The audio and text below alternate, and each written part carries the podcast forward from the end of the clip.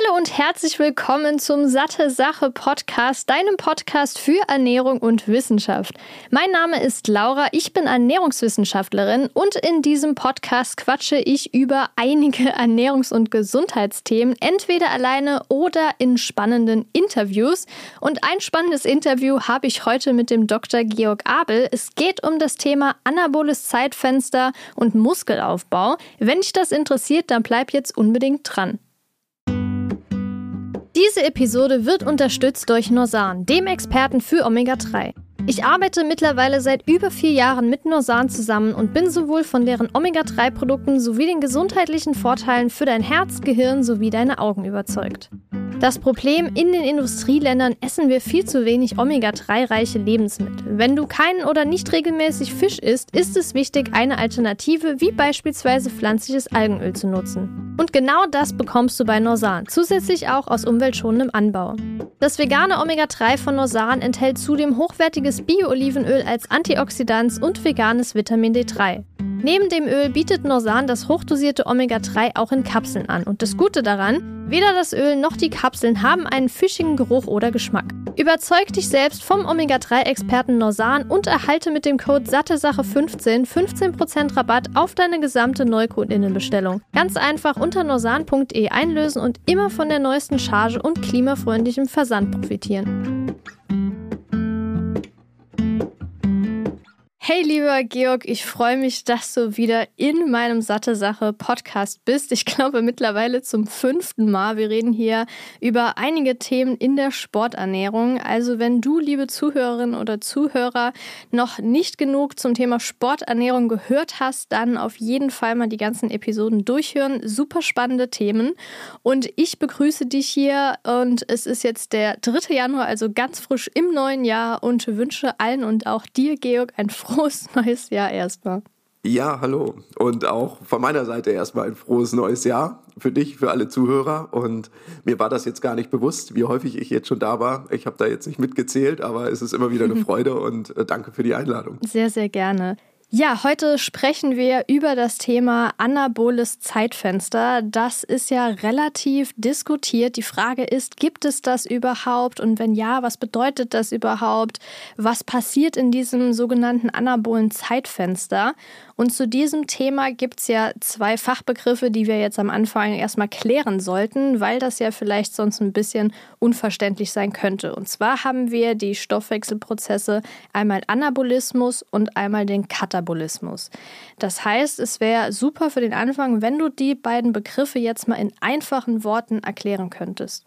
Okay, dann fangen wir mal mit dem Anabolismus an. In dem Zusammenhang. Anabolismus beschreibt eigentlich alle Prozesse, die aufbauend sind, wenn man sich das so merken möchte, was ähm, eigentlich einfache Strukturen angeht, die dann zu komplexen Strukturen aufgebaut werden. Zum Beispiel kann das sein Aufbau von Muskelgewebe, das kann äh, sein Aufbau von Fettgewebe oder auch von Fetten an sich, Einlagerung der Energiespeicher, also Aufbau von Glykogen, der Speicherform der Kohlenhydrate, also alles, wofür Energie benötigt wird und wo Zellstrukturen, Körpergewebe ähm, und auch Körperorgane ähm, aufgebaut werden. Mhm. Und das Gegenteil dazu, der Katabolismus, hast du jetzt eben auch schon einmal erwähnt, sind die Prozesse, wenn komplexe Strukturen wieder abgebaut werden zu einfachen Strukturen, also ab, ähm, bei dem Zellstrukturen abgebaut werden und bei dem Energie freigesetzt wird. Und wenn man sich ganz einfach merken möchte, bei dem einen Prozess entsteht Energie beim Katabolismus, beim Abbau und dabei werden Körperstrukturen oder auch die Energiespeicher wieder abgebaut und beim Anabolismus wird Energie benötigt zum Aufbau von Körperstrukturen. Okay, kann man denn sagen, welche Stoffwechselprozesse katabol und anabol sind, dass man jetzt vielleicht so ein Praxisbeispiel hat? Ähm, bezogen jetzt auf den Muskelstoffwechsel oder generell? Generell, aber gerne auch zum Muskelstoffwechsel, mhm. weil das ja jetzt auch eher wahrscheinlich in die Richtung der Episode gehen wird. Genau, also wenn wir ähm, gerade, ja, vielleicht wenn man es sogar übergeordnet betrachtet oder wenn wir sagen, die Körperzusammensetzung betrachten und wir haben auf der einen Seite das Fettgewebe und das Muskelgewebe, ähm, worüber sich ja meistens dann auch äh, Gesundheit eines, eines Körpers irgendwo mit beurteilen lässt, also Anteile von der Muskelmasse zu der Körperfettmasse im Verhältnis, sprechen wir bei Anabolismus immer davon, wenn wir jetzt beispielsweise eine gemischte Mahlzeit aufgenommen haben mit Kohlenhydraten, mit äh, Fetten und auch mit Proteinen, also äh, vielleicht äh, Spaghetti Bolognese oder eine Pizza gegessen haben, ähm, von allem etwas dabei ist, ähm, haben wir zunächst einmal ja ein anaboles eine anabole Stoffwechsellage im Körper. Das heißt also, die Hormone werden ausgeschüttet, in primär jetzt in diesem Zusammenhang das Insulin, was dafür sorgt, dass Körperstrukturen aufgebaut werden können. Das ist in diesem Fall dann, wenn wir jetzt an äh, die Pizza denken oder auch an die Nudeln, sind das die Kohlenhydrate, die zum einen eingelagert werden in unsere Leber, Glykogenspeicher, Kohlenhydratspeicher, auch in unsere Muskelglykogenspeicher. Wir haben Proteine dabei, die eingelagert werden können in unsere Muskulatur, ähm, genauso wie die Kohlenhydrate auch eingelagert werden können können in die Muskulatur, je nachdem, wie voll die Speicher schon sind und äh, ob sie schon vorher ähm, benutzt wurden, also wir uns sportlich betätigt haben, trainiert haben. Und ähm, das wäre jetzt so eine, eine ja, Situation eigentlich, wo wir eine anabole Stoffwechsellage haben. Ähm, mhm. Im besten Fall eben nehmen wir diese Mahlzeit auch nach dem Training auf. Und Katabolismus oder katabole Stoffwechsellage tritt ja klassischerweise oder wenn man es als Beispiel nimmt, eigentlich auf im, im Hungerzustand oder im Fastenzustand, wenn wir zu lange fasten. Das heißt, der Körper dreht dann ja auf der einen Seite die, die hormonelle Lage um. Insulin ist nicht mehr so das dominante Hormon, was dafür sorgt, dass Nährstoffe in die Zellen gelangen, sondern der Gegenspieler Glucagon wird aktiv, später dann auch noch weitere Hormone wie das Cortisol beispielsweise und die Nährstoffe, die Energie aus unseren Zellspeichern, aus unseren Körperspeichern, aus der Muskulatur, die der Muskelzelle als Energiesubstrat dienen oder aus der Leber, Leberzelle, die ähm, dann dem, den Blutzuckerspiegel konstant halten. Aber auch genauso in dem Zusammenhang ist Katabol mag vielleicht auch an der einen oder anderen Stelle vielleicht erstmal negativ klingen, auch positiv zu sehen, wenn es um ähm, Körperfettabbau geht, weil es natürlich auch irgendwann unsere Körperfettspeicher geht und da dann entsprechend die Fettsäuren, die Körperfett oder die Körperfettspeicher angegriffen werden, Fettsäuren freigesetzt werden, Glykogen, äh, die ähm, äh, die, die Fettsäuren dann zur Energiebereitstellung genutzt werden. Jetzt hatte ich gerade einen kleinen Worthänger. Kein Problem. Ja, also das ist auf jeden Fall eigentlich so, was die ganze Zeit in unserem Körper ja abläuft. Warum nennt man das Ganze denn Zeitfenster? Gibt es da einen bestimmten Zeitraum, in dem man sagen kann, nur dann sind anabole Stoffwechsellage und nur dann ist eine katabole Stoffwechsellage? Ähm, genau, also wir können äh, erstmal, um das auch zu ergänzen, diese beiden Stoffwechselwege, wenn wir jetzt gerade mal uns so um, äh, da wir jetzt ja über Sport, Ernährung und auch Training äh, sprechen oder sprechen werden, ähm, den Muskelstoffwechsel betrachten, laufen diese Prozesse ja immer parallel zueinander ab. Wir haben mhm. irgendwo immer die Muskelproteinsynthese, also den aufbauenden Prozess und den abbauenden die sich ähm, eigentlich kann man sich das vorstellen wie so ein Wellendiagramm, die ähm, immer auf und abwärts gehen in Abhängigkeit davon, in welcher ähm, Stoffwechsellage oder wie wir uns vorher verhalten haben. Haben wir beispielsweise trainiert, äh, Trainingsreiz gesetzt, sorgt das erstmal dafür, dass wir einen Anstieg der Muskelproteinsynthese haben und der Muskelproteinabbau eher reduziert ist. Natürlich in Abhängigkeit davon, wie viel Nährstoffe ähm, auch vorhanden sind. Ähm, primär dann in dem Zusammenhang irgendwo die, die, die ähm, Proteinanteil in der Ernährung, den wir aufgenommen haben, oder wie viel Aminosäuren der Muskulatur nachher, die Bausteine der Proteine zur Verfügung stehen zum Aufbau. Mhm. Und ähm, haben wir lange gehungert, keine Nahrung zugenommen und bewegen uns vielleicht auch weniger, überwiegen primär die ähm, katabolen Stoffwechselwege. Das heißt, es würde eher der ähm, Teil überwiegend der Muskelproteine eben auch zur Energiebereitstellung dann nachher ähm, heranzieht. Jetzt bin ich mir nicht ganz sicher, ob ich, jetzt habe ich gerade auch deine Frage während des Antwortens ähm, irgendwo äh, äh verloren, ob, ob das, das die Frage war. Nee, aber ich glaube, das hat das soweit auch äh, beantwortet. Also es geht ja einfach darum, warum oder ja, warum heißt es Zeitfenster? Aber du hast ja auch gerade schon erklärt, es geht ja darum, dass dieser Prozess in einem gewissen Zeitfenster eben passiert, weil es eine gewisse Ausgangslage gibt, wie zum Beispiel, dass wir gerade gegessen haben und das Ganze dann ja irgendwie komplex abgebaut in kleinere Strukturen verwandelt werden muss, damit der Körper das auch letztendlich nutzen kann. Geht es denn hier dabei nur um das Thema Ernährung oder oder kann zum Beispiel auch Sport oder andere Prozesse dieses Zeitfenster beeinflussen? Ja, ja, gute Frage. Genau, der Begriff Zeitfenster, den hatte ich eben einmal verloren. Also ähm, zum einen diese Prozesse, auf- und abbauende Prozesse in der Muskulatur laufen den ganzen Tag über statt. Und man kann sich das auch ruhig so vorstellen.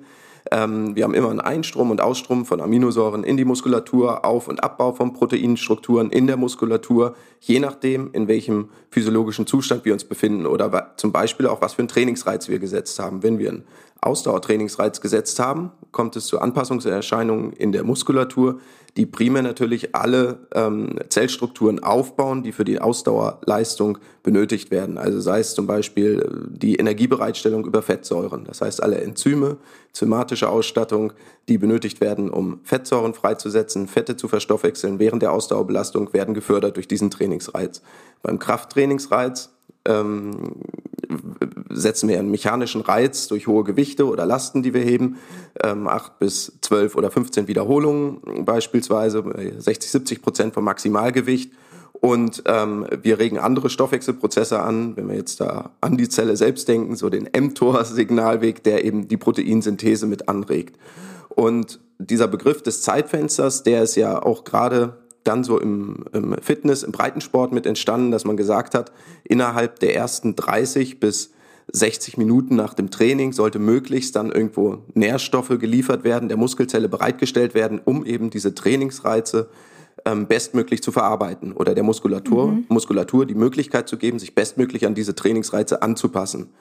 Und ähm, das ist ähm, auf der einen Seite, äh, kann man an der Stelle vielleicht auch noch erwähnen, dass ähm, gerade das zeigt auch, wie anpassungsfähig oder wie variabel die Muskulatur eigentlich ist. Wir erkennen ja, ja, ganz spezifisch bei unterschiedlichen Sportlern, was das für eine Art von Sportler ist. Also wenn wir einen Bodybuilder sehen, wissen wir, der wird äh, durch sein Erscheinungsbild mit einem hohen Anteil an Muskelmasse, stark, kräftig, ähm, groß gebaut, ähm, mhm. wird er vermutlich nicht schnell laufen können, aber vermutlich viel Gewicht bewegen können im, im Fitnessstudio. Und klassisch dem gegenüber der kleine äh, Ausdauer-Langstreckenläufer oder Flo, der sehr austrainiert ist, natürlich auch ähm, Muskulatur entsprechend ausgebildet hat für die erforderte Leistung, also im, im, im Ausdauerbereich. Das heißt also, hier kommt es zu einer phänotypischen Anpassung durch die entsprechenden Trainingsreize, die wir setzen. Und ähm, die können wir natürlich bestmöglich da mit unterstützen, indem wir die richtigen Nährstoffe möglichst in diesem Zeitfenster der Muskulatur zur Verfügung stellen. Jetzt war auch der Ursprung deiner Frage ähm, das Zeitfenster, mhm. ähm, diese 30 bis 60 Minuten, die gerade so im Fitness, im Breitensport auch viel, viel im aller Munde sind. Was wollen wir damit eigentlich erreichen? Ähm, wenn wir da gerade von dem anabolen Zeitfenster sprechen. Anabol heißt, wir wollen, jetzt sind wir beim Krafttraining, Muskulatur aufbauen. Ähm, meistens ist das ja für die meisten Leute im Breiten, im Gesundheitssport auch das Ziel, irgendwie Muskelmasse zu erhöhen, Körperfettabbau ähm, und Körperfett ähm, abzubauen. Und ähm, um das bestmöglich zu unterstützen, muss der Körper zu diesem Zeitpunkt eben möglichst alle Nährstoffe zur Verfügung haben. Mhm. Das kann man jetzt, jetzt kann man natürlich hingehen und sagen, ähm, du hattest eben auch die Frage gestellt, ist diese Situation für alle gleich oder gibt es da Unterschiede oder kann man das beeinflussen? Ähm, es ist so, ähm, dass wir den Zeitpunkt der Nahrungsaufnahme innerhalb dieser 30 bis 60 Minuten im Anschluss an ein Training ist dann sinnvoll oder notwendig, wenn die letzte Mahlzeit drei bis vier Stunden vorher stattgefunden hat. Denn im Prinzip haben wir diesen Auf- und Abbau von Muskelproteinstrukturen oder die maximale Stimulation der Muskelproteinsynthese, was wir ja erreichen wollen, ähm, in, ähm, im Tagesverlauf können wir den provozieren durch das Training, aber auch durch die Zufuhr von ähm, ähm, entsprechenden Nährstoffen, also Proteinen äh, oder Leucin, unter anderem auch etwas durch die Kohlenhydrate. Ähm, wenn wir äh, dann aber über einen Zeitraum von drei bis vier Stunden nüchtern waren, kommen wir eher in den Zustand, dass der Körper, dass der Muskelproteinabbau überwiegen würde. Und das heißt, wenn wir die letzte Mahlzeit drei bis vier Stunden her war, dann sollte es unser Ziel sein, möglichst zeitnah im Anschluss an unsere Trainingseinheit äh, gemischte Mahlzeit oder zumindest ausreichende Mengen an Protein zuzuführen. Und ist die letzte Mahlzeit aber nur eine Stunde her, dann ist, kann diese Mahlzeit bei richtiger Zusammenstellung, also mit entsprechender Proteinmenge, im Prinzip auch gleich als ähm, äh, Pre-Workout-Snack, also vor der Einheit als Snack oder Mahlzeit dienen, der Nährstoffversorgung, gleichzeitig auch als Post-Workout-Snack, also auch der Nachversorgung, weil wir einfach diesen Zeitraum haben, bis wir die Mahlzeit verdaut haben. Wir haben noch Nährstoffe im Verdauungstrakt, ähm, im Magen-Darm-Trakt enthalten, die dem ähm, Körper immer noch zur Verfügung stehen würden, auch nach der, nach der Trainingseinheit. Also dieses Zeitfenster, um es jetzt nochmal kurz zu machen, ähm, ist dann entscheidend, wenn wir eigentlich im, im, ähm, im nüchternen Zustand trainieren würden. Dann ist es wichtig, okay. dass wir dieses Zeitfenster nach dem Training einhalten. Ansonsten befinden wir uns ja meistens in einem Zustand, bei dem die letzte Mahlzeit nicht viel länger als drei oder vier Stunden ähm, oder zwei Stunden her ist. Jetzt habe ich, glaube ich, etwas äh, ausgeholt und vielleicht etwas, bin etwas abgeschweift. Ähm, aber ich hoffe, dass es noch verständlich war. Nee, ich finde das gut so. Also definitiv, das hätte jetzt auch äh, auf jeden Fall meine äh, kommenden Fragen noch beantwortet, die ich habe. Also gerade das Thema, gibt es denn einen Unterschied, wenn man nüchtern zum Beispiel Sport gemacht hat und danach was gegessen hat? Es ist ja auch manchmal so, das habe ich auch schon öfter gehört, dass Leute eben morgens nüchtern trainieren gehen, aber dann auch Intervallfasten machen und erst beispielsweise mittags essen. Das heißt, sie sind sowohl vor dem Training nüchtern als auch nach dem Training noch beispielsweise drei, vier Stunden nüchtern, heißt das dann automatisch, dass es eher katabole Stoffwechselprozesse gibt oder ist trotzdem der Anabolismus noch aktiv? Das ist ein guter Punkt, denn genau ähm, dieses Intervallfasten, was ja auch viel im Sport benutzt wird, wäre jetzt in deinem aufgeführten Beispiel im nüchternen Zustand zu trainieren und anschließend auch nichts zuzuführen, wäre, würden in jedem Fall der Katabolismus überwiegen. Das heißt also, selbst wenn wir jetzt einen Krafttrainingsreiz setzen, würde der Muskelproteinabbau der Muskelproteinsynthese überwiegen. Das heißt, wir würden prinzipiell eher in einem, uns in einem katabolen Zustand bewegen. Mhm. Das heißt also, wenn man jetzt im, beim intermittierenden Fasten Sport macht, macht es immer Sinn, den Sport da einzulegen, unmittelbar vor der nächsten Mahlzeit. Also mhm. zum Ende der Fastenperiode im Prinzip. Das kann natürlich nach dem äh, 16 zu 8 Prinzip morgens der Nüchternlauf sein, aber dann sollte im Anschluss spätestens ähm, auch die erste Mahlzeit stattfinden. Und auch in dem Zusammenhang vielleicht nochmal, was ähm, das Zeitfenster angeht. Wenn wir natürlich über die muskuläre Anpassung sprechen und Anabolismus und Katabolismus, haben wir irgendwo drei Punkte, die wir nach einer Trainingseinheit ähm, mit berücksichtigen sollten. Wenn wir rein darüber sprechen, dass wir die Muskelproteinsynthese anregen wollen, das heißt neue Muskulatur aufbauen wollen oder auch für den äh, für die Anpassung nach einem Ausdauertrainingsreiz sorgen wollen, braucht der Körper primär erstmal die Proteine dafür. Das heißt also Proteine, dann schnell verfügbare Proteine, also Molkenprotein, die wir dem Körper dann bereitstellen sollten, ähm, gerade mit einem hohen Anteil an den verzweigkettigen Aminosäuren, das sind dann Leucin, Isoleucin und Valin. Und wenn wir das zuführen, ein komplexes Protein, regen wir die Muskelproteinsynthese an und unterstützen dadurch die Regeneration und damit auch so die Proteinsynthese und unseren Anabolismus, nenne ich es jetzt mal, mhm. ähm, um auf, auf die ursprünglichen Begriffe zu gehen. Jetzt gibt es natürlich noch andere Punkte, die wir irgendwo vielleicht wieder regenerieren wollen im Anschluss an eine Trainingseinheit. Da haben wir ja auf der anderen Seite auch noch unsere Energiespeicher. Wenn wir ein wirklich kräfteraubendes Training durchgeführt haben oder ein lang andauerndes Training im Ausdauerbereich, aber auch im Kraft, Sport oder in einem Kraftausdauerbereich braucht das ja auch, benötigen wir auch viele Kohlenhydrate zur Energiebereitstellung. Das heißt, mhm. auch diese Speicher sind vermutlich entleert. Und vor dem Hintergrund zu sagen, das ist natürlich in den meisten Fällen viel, viel interessanter für Ausdauersportler, weil die in der Regel einen höheren Bedarf an Kohlenhydraten haben, macht es natürlich auch Sinn, den Zeitraum nach der Trainingseinheit zu nutzen, um auch die Kohlenhydratspeicher wieder aufzufüllen, also da auch Kohlenhydrate zuzuführen. Mhm. Und darüber hinaus für beide Sportler interessant haben wir an erster Stelle natürlich dann auch noch die Flüssigkeit. Ähm, also es gibt da diese, diese schönen drei Rs, die an einer oder anderen Stelle, glaube ich, auch schon mal ähm, äh, erwähnt wurden. Also äh, sind auch nicht von mir, von Jeukendrub, der einmal von Rehydrate, also Rehydrieren gesprochen hat, die Flüssigkeitszufuhr, die eine Rolle spielt. Ähm, die Refuel, also das Wiederauffüllen der entleerten Energiespeicher und äh, das Rebuild, die Proteine zum Neuaufbau als Bausubstanz für äh, die muskuläre Anpassung und den Neuaufbau von Proteinstrukturen mhm. in der Muskulatur. Okay, sehr gut. Kann man sich auf jeden Fall gut dran orientieren. Genau. Und äh, da spielt jetzt, wenn wir von diesem Zeitfenster sprechen, äh, immer ähm, natürlich die individuelle, individuelle Lebenssituation einmal eine Rolle, also primär, wie lang ist die letzte Mahlzeit her? Ähm, was habe ich während dieser Mahlzeit gegessen, wie lang und wie intensiv habe ich trainiert ähm, und äh, wie, wie äh, eben einmal kurz erwähnt, also gerade vor dem nüchtern Training oder nach dem nüchtern Training ist es besonders entscheidend, dann eben auch wirklich zeitnah was aufzunehmen. Okay, auf jeden Fall gut zu wissen, weil ich glaube auch, wenn ich mir anschaue, wie viele Leute mir zum Thema Intervallfasten schreiben, dass das auch einige betrifft, die gerade hier zuhören. Und das ist ja oft auch ein Punkt, wenn man das kombiniert, dass man ja auf der einen Seite natürlich dieses Zeitfenster des Nüchternseins ausnutzen will. Auf der anderen Seite will man aber ja auch, wenn man Sport macht, irgendwie Erfolge erzielen, in, welchen, in welcher Richtung auch immer. Und dann wäre es ja schade, nur allein dadurch, dass man eben das Intervallfasten machen möchte, da letztendlich aber auch die Trainingserfolge ausbleiben. Also das kann sich positiv beeinflussen gegenseitig, kann aber auch negativ sein. Und zusammenfassend heißt das also, dass man entweder ein, zwei Stunden vor dem Sport was essen sollte und muss dann auch nicht innerhalb von 30 Minuten direkt danach was essen. Oder man ist halt vorher nüchtern, sollte aber dann in dem Zeitfenster von 30 bis 60 Minuten was essen, richtig? Genau richtig. Und man kann es jetzt noch okay. etwas weiter differenzieren und immer die Gegenfrage stellen, wer fragt.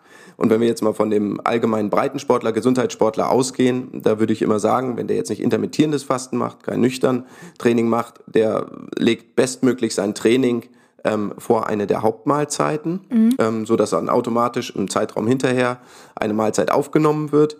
Und wenn wir natürlich jetzt vom Hochleistungs- oder Leistungssportler sprechen, der zwei, drei Trainingseinheiten macht, da spielt die Nährstoffzufuhr, die Aufnahme wieder eine ganz andere Rolle, wobei wir auch primär dann wieder in Richtung Kohlenhydrate gehen und sagen, okay, wie kommt der überhaupt dahin, wenn der chronisch über einen längeren Zeitraum, zwei, drei, vier Monate, ähm, einen sehr hohen Trainingsumfang hat, Trainings, hohes Trainingsvolumen hat und ähm, wie, wie schafft er es überhaupt, seine Nährstoffzufuhr zu decken? Da spielt natürlich dann der Zeitpunkt der Nährstoffaufnahme auch wieder eine Rolle. Und da macht es natürlich dann Sinn, auch vor dem Training zu verpflegen, während des Trainings zu verpflegen, unmittelbar nach dem Training zu verpflegen, um überhaupt zu garantieren, garantieren, dass der Körper ausreichend Kohlenhydratspeicher in der Muskulatur hat, ähm, um äh, für die nächste Trainingseinheit wieder gewappnet zu sein. Aber wenn wir jetzt vom, vom allgemeinen Gesundheitsbreitensportler sprechen, der drei bis fünfmal die Woche vielleicht trainiert, da lässt sich das Training auch ohne spezielle Sporternährung gut einbauen, mhm. ähm, sondern das Training bestmöglich eben um die Mahlzeiten selbst ähm, äh, ja irgendwo in den Alltag integrieren, mhm. bestmöglich. Worauf man aber immer achten sollte oder auch kann, also wir haben jetzt über das Zeitfenster gesprochen, was aber viel bedeutsamer ist, ist dann eigentlich, dass wir pro Mahlzeit wirklich eine ausgewogene Mahlzeit haben, dahingehend, dass wir immer eine Proteinquelle mit, da, mit, dabei haben, integriert haben. Das heißt, dass wir regelmäßig auch dafür sorgen, dass wir unsere Muskelproteinsynthese mit anregen. Auf der einen Seite zur Unterstützung der Anpassungsprozesse, auf der anderen Seite aber auch, um den Abbau zu vermeiden. Und ähm, daher in jeder Mahlzeit, dass wir über den Tag verteilt im Abstand von drei bis fünf Stunden eigentlich immer eine Proteinportion irgendwo zwischen 20 und 40 Gramm zuführen. Mhm. Und am Tellermodell ist das immer so ungefähr die Handflächengröße oder ein Viertel des Tellers jetzt virtuell, wenn man sich das vorstellt oder den Teller vor sich stehen hat, was eine Proteinquelle sein sollte. Das kann mageres Fleisch sein oder kann Tofu sein, kann Ei sein, kann Quarkmilchprodukte sein oder auch Hülsenfrüchte, wenn wir dann ähm, auf pflanzliche Produkte zurückgreifen wollen. Okay, klingt auf jeden Fall jetzt alles sehr alltagstauglich und ich glaube, man kann sich jetzt auch das Ganze darunter vorstellen, wie das dann aussehen sollte im Alltag. Und gerade, ich finde den Begriff, den du gesagt hast, Gesundheitssportler, sehr gut. Also der ist mir jetzt so nicht neu, aber habe ich noch nie so genau drüber nachgedacht. Ich glaube, das betrifft ja auch die allermeisten. Also es gibt ja die, die sagen, ich möchte jetzt hier äh, meine Kraft mehr trainieren, ich will stärker werden. Dann gibt es die, die einfach auf Muskulatur trainieren wollen oder auf Ausdauer. Ich glaube aber letztendlich, dass die allermeisten einfach ihre Gesundheit erhalten möchten und darauf aufbauend dann Sport machen, die jetzt nicht irgendwie richtig krass Muskulatur aufbauen wollen oder hier, äh, keine Ahnung, 20, 30 Kilometer Dauer, Dauerlauf machen möchten. Von daher war das jetzt auch gut, dass du das auf die GesundheitssportlerInnen äh, bezogen hast. Da, wie gesagt, ich glaube, das betrifft eben die meisten. Was aber gerade in dem Thema Kraftsport, Bodybuilding, Leistungssport ja oft das Thema ist. Und ich finde, das passt ja gerade begrifflich gerade sehr gut. Und vor allem hat es ja auch was damit zu tun. Und zwar sind das die Anabolika. Kannst du dazu vielleicht nochmal selber als Leistungssportler sagen, wie diese Anabolika funktionieren, wie sie eingesetzt werden, warum und ob das denn wirklich so sinnvoll ist? Ja, ja ähm, gerne. Also erstmal zu dem Punkt noch äh, Gesundheitssport was auch immer damit einhergeht, ähm, weil wir jetzt auch über das intermittierende Fasten und äh, gesprochen hatten. Gesundheitssport sollte natürlich irgendwo immer als Ziel auch haben, einen gesunden Stoffwechsel mit auszubilden. Und dazu zählt eben gerade diese metabolische Flexibilität auch, also den Switch zu schaffen zwischen Kohlenhydratstoffwechsel, Fettstoffwechsel, also äh, im Prinzip, dass, dass wir auch selbst lernen oder auch in der Lage dazu sind, ähm, mal ohne Nahrung, wie beim intermittierenden Fasten beispielsweise, Zeiträume zu überstehen und mhm. dem Körper auch einfach mal die Chance zu geben, überhaupt an vorhandene Energiespeicher ranzugehen und dass wir nicht ständig äh, in, in einer, in Anführungszeichen, Snackkultur leben und man denkt, man muss jetzt gerade ja. als Gesundheitssportler, wenn der Umsatz äh, durch, durch Sport, der Leistungsumsatz nicht besonders oder jetzt nicht exorbitant hoch ist, ähm, drüber nachdenken muss, ob ich jetzt äh, vorher, hinterher mich optimal verpflegen muss, sondern das schafft der Körper Körper eigentlich ganz gut, wenn wir ansonsten bei den Hauptmahlzeiten oder bei den Mahlzeiten, die wir aufnehmen, die ausgewogen ähm, gestalten. Mhm. Ja. Jetzt, ähm, ja, Thema Anabolismus, Anabolika. Ähm, also wenn wir von Anabolika sprechen, ähm, vielleicht, wenn wir noch mal einen Schritt zurückgehen und sagen, Anabolismus wird ja auch primär oder anabole Prozesse im Körper werden ja auch primär hormonell gesteuert. Und mhm. da haben wir anabolwirksame Hormone in unserem Körper. Also wir hatten ähm, Insulin schon einmal angesprochen, ähm, IGF-1, also Insulin-like Growth Factor, würde auch noch dazu zählen oder auch das Wachstumshormon das Testosteron ähm, oder auch Östrogene. Und wenn wir gerade jetzt so bei den Begriffen Testosteron oder Wachstumshormon sind, würde ich das als erstes so auch mit unter dem Begriff ähm, tun oder auch Steroidhormone, ähm, was du eben angesprochen hattest, Anabolika. Das heißt also, wenn ähm, anabolwirksame Hormone dem ähm, Körper extern zugeführt werden in synthetischer Form ähm, oder gerade jetzt was im Kraftsport, äh, Bodybuilding-Bereich oder auch Hochleistung, Leistungsbereich ja auch zu Missbrauch geführt hat, ähm, unterstützen wir natürlich ähm, dadurch die, die körpereigene Produktion. Der Körper reguliert in der Regel dann gegen. Ähm, und was versprechen wir uns davon oder was ist das Ziel davon? Ja, das Ziel ist natürlich irgendwo möglichst alle Vorteile mitzunehmen. Das heißt, in der Regel, wenn wir Testosteron ähm, von außen zuführen oder Wachstumshormone von außen zuführen, führt das auf der einen Seite zum, zur Unterstützung der Muskelproteinsynthese, das heißt äh, zu Muskelzuwachs, ähm, unterstützt die Knochenstabilität oder Knochendichte, Knochenwachstum wird unterstützt und auf der anderen Seite gibt es auch gleichermaßen häufig den Effekt, dass gleichzeitig der Fettabbau unterstützt wird. Also was erreichen wir eigentlich unseren Traumkörper, mhm. aber durch extern zugeführte, zugeführte Hormone, ähm, Unterstützung. Und davon sollte auf jeden Fall, wenn keine medizinische Indikation gegeben ist, immer, immer abgesehen werden. Auf der einen Seite ist es natürlich höchst illegal mhm. und auf der anderen Seite können da natürlich auch negative Effekte äh, daraus äh, resultieren. Ähm, also wenn die körpereigene äh, Hormonproduktion gestört wird, dadurch beeinträchtigt wird, ähm, heruntergefahren wird. Es kann langfristige Folgen haben. Es können auch psychische Auswirkungen haben, was äh, Depressionen, Stimmungsschwankungen führen kann. Ähm, und zudem ist es eigentlich bei einem gesunden Stoffwechsel ein Eingriff in das gesunde physiologische, biologische System. Ja. Aber natürlich, wenn es nachher im Hochleistungs- oder Leistungssport um Medaillen geht, wenn es um Geld geht, wenn es um Sponsorengelder geht, ähm, ist vielleicht die Versuchung ähm, nah, dem, dem nachzugeben oder wenn der Wunsch nach äh, äh, bestmöglichen Performance im, im Bodybuilding oder auf der Bühne gegeben ist, kann der Weg manchmal kurz sein dahin. Aber äh, immer, äh, ich würde mich zu jeder Zeit sehr, sehr stark immer davon abgrenzen, davon fernhalten, weil es einfach auch äh, mit, mit gesundheitlichen Risiken verbunden ist, äh, zudem auch nicht recht, gesetzlich erlaubt ist, legal ist und ähm, äh, ja auch sich die Frage stellt, inwieweit ist man hinterher ähm, auch irgendwo stolz über das, was man damit dann erreicht. Also es hat ja nicht zu einer Änderung des Lebensstils, des Verhaltens geführt. Mhm. Ähm, man kann sich vielleicht etwas mehr belasten im Training, äh, schafft höhere Leistungen, unterstützt die Proteinsynthese, aber alles auf unnatürlichem Weg. Und ähm, das äh, würde ich aus meiner Perspektive immer, immer vermeiden oder nie unterstützen wollen. Ja, Im Gegenteil. Ja, absolut. Also da bin ich auf jeden Fall auf deiner Seite.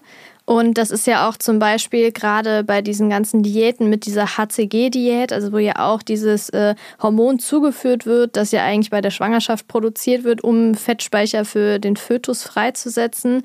Das ist ja auch vor zig Jahren schon von so einem äh, in Anführungszeichen Wissenschaftler entdeckt worden, dass das ja funktioniert beim Fettabbau. Und da gibt es ja jetzt diese ganzen Diätsachen mit dem HCG-Hormon, was noch eingenommen wird. Und das ist auf jeden Fall auch eine sehr gute Überleitung, denn in der nächsten Episode, beziehungsweise in einer der kommenden Episoden, sprechen wir nämlich noch über dieses Thema. Und zwar Diätshakes, Diäten und was man seinem Körper überhaupt damit alles antun kann. Wir gehen jetzt nicht nur auf diese HCG-Stoffwechseldiät ein, aber das ist ja auch ein Thema, was ja viele vielleicht unterschätzen. Die denken, ja, das sind so ein paar Kügelchen, die nehme ich dann ein, ist bestimmt nicht so schlimm, schadet meinem Körper nicht wirklich. Essen dann, weiß ich nicht, 500 Kalorien nur am Tag, machen dann das sind ja 21 Tage, die diese Diät dauert und da sind ja noch Aufbauphasen, Erhaltungsphasen so drin. Ja, nur trotzdem glaube ich, dass vielen nicht so bewusst ist, wie sie ihren Körper damit eigentlich langfristig auch schaden und im Prinzip genau das Gegenteil von dem erreichen werden, was sie wollen.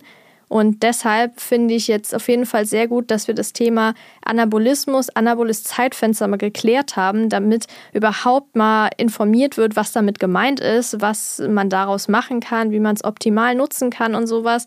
Und das Ganze dann aber eher nutzen, wenn man jetzt zum Beispiel mehr erreichen will, Vorsitz gibt es ja jetzt zig bestimmt Anfang des Jahres, also wenn man zum Beispiel abnehmen will oder Muskeln aufbauen und sowas, dass man sich eher daran orientiert, statt jetzt irgendwelche krassen Diäten zu machen. Und deshalb an dieser Stelle danke dir auf jeden Fall für diese ganzen Informationen. Es war super hilfreich. Auch ich lerne immer was Neues dazu, gerade wenn es um spezifische Themen geht. Und freue mich schon auf die nächste Episode. Wünsche dir jetzt noch einen schönen restlichen Abend. Und nochmal an dieser Stelle, wie gesagt, danke für das Thema, danke fürs Aufklären. Ich bin auf jeden Fall auf das nächste Thema schon gespannt. Vielen Dank Vielen Dank für die Einladung und gerne sollten da noch äh, Fragen im Nachgang kommen. Ähm, immer, immer raus damit oder an, an mich weiterleiten. Ich versuche dann bestmöglich da, da weiterzuhelfen und ansonsten dir auch noch einen schönen Abend und ich sag mal bis zum nächsten Mal und das Training nicht vergessen bei all der Ernährung, die wir, die wir aufnehmen. Training ist immer noch einer der wichtigsten Stimuli, um den Muskelwachstum und ähm, die Körperzusammensetzung positiv zu beeinflussen. Das würde ich sagen, ist doch ein sehr gutes Schlusswort. Das stimmt auf jeden Fall, sollte man nicht vergessen. Und wie du gerade gesagt hast, wenn man noch weitere Fragen hat, ich schreibe nochmal deinen Instagram-Namen und auch dein Buch, was du mit der Dr. Christina Steinbach zusammengeschrieben hast. Und darüber haben wir auch schon gesprochen, über Darmgesundheit im Sport. Packe ich nochmal unten auf jeden Fall in die Podcast-Beschreibung rein. Gerne mal vorbeigucken. Gucken. Äh, super spannendes Thema. Und bis dahin wünsche ich euch allen alles Gute. Eure Laura.